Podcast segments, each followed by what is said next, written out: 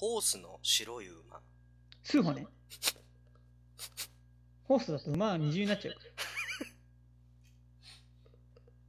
昔々、モンゴルの草原に、スーホという歌の上手な若者が住んでいました。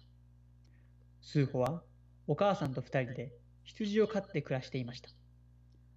ある日、スーホは羊に草を食べさせに行ったっきり、日が暮れて、していると、スーホは生まれたての白い子馬を抱いて帰ってきました。まあ、綺麗な子だね。どうしたんだい？お母さんが聞くと、スーホは嬉しそうに言いました。帰る途中で見つけたんです。持ち主もやってこないし、母馬もいないんです。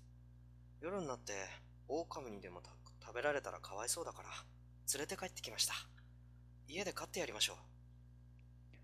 スーホは白い子馬をとても可愛がって、大事に大事に育てました。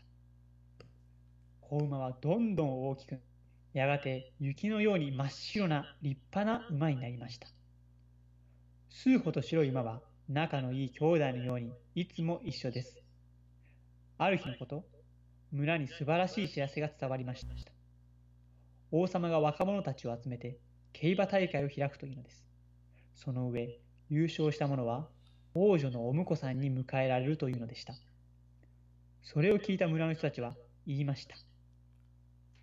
スフォー、言っといでよ。言うならきっと優勝できるよ。何人なの？すげえアメリカ人いるけど大丈夫。そしていよいよ競馬大会の日がやってきました。国中から自慢の馬を連れた若者たちが集まりました。けれど、白い馬に乗ったスーホにかなう者は一人もおらず、スーホが優勝したのです。あの若者と白い馬をここへ呼びなさい。と王様は言いました。スーホは大喜びです。ところが、王様は、スーホが貧乏な羊飼いだとわかると、王女のお婿さんにすることが嫌になってしまいました。王様は冷たく言いました。その白い馬を置いていけ。その代わり、黄金三枚をお前にやることにする。これを聞いたスーホはびっくりです。この白い馬は家族のようなものだ。それをお金で買おうなんてひどいことを。スーホは王様の命令を断りました。すると、王様は顔を真っ赤にして怒り出し、王の言うことを聞かぬ無礼者めこの者を無知で叩くかよ家来たちはスーホを鞭でピシピシピシ打ちました。あ傷だらけになったスーホは見物席の外へ放り出され、王様は家来に白い馬を引かせて帰っていきました。スーホは友達に助けられて、やっとした。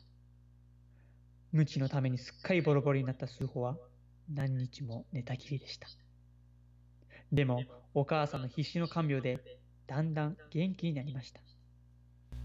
ある晩のことです。と、門の戸を叩く音がしました。誰だい？返事はありません。何の音だろう？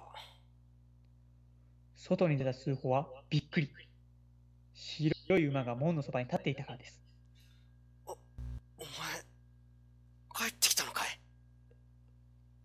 スーホは駆け寄って思わず白い馬に抱きしめました。ところが、白い馬の体には何本もの鋭い矢が突き刺さっているではありませんか。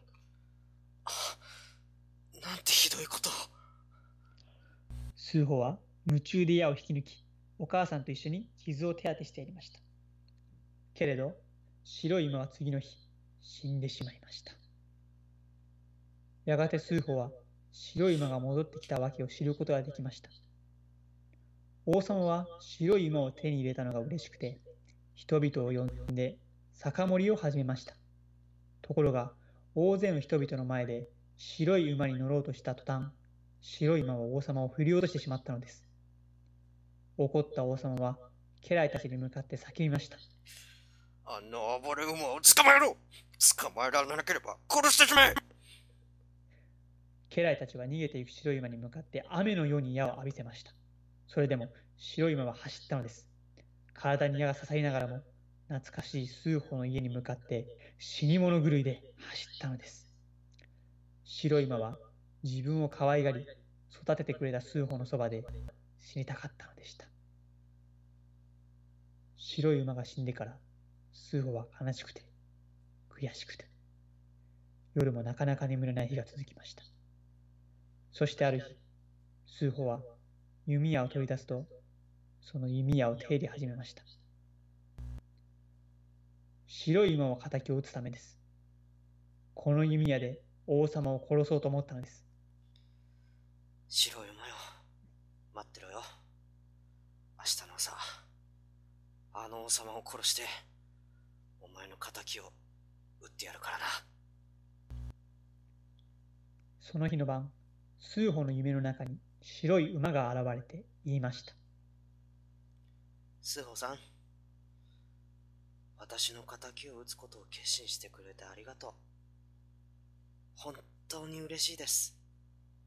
でも、もう私は死んでしまっています。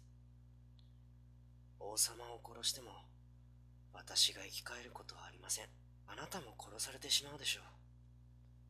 どうか、敵討ちはやめてください。それより、一つお願いがあるのです。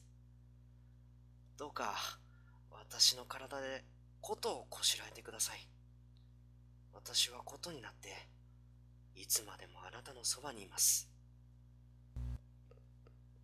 次の日、数歩は白い馬の骨と尻尾を使って琴を作りました。竿の先は白い馬の頭の形を刻みました。やがて数歩は草原で羊の番をしながら、いつもこのことを弾くようになりました。美しい琴の音と胸に染み渡るそのしは、近い人たちにとってもこの上ない慰めになりました。数歩のことが聞こえてくると、みんなは一日の疲れを忘れて、じっと静かにその音色に耳を傾けるのでした。おしまい。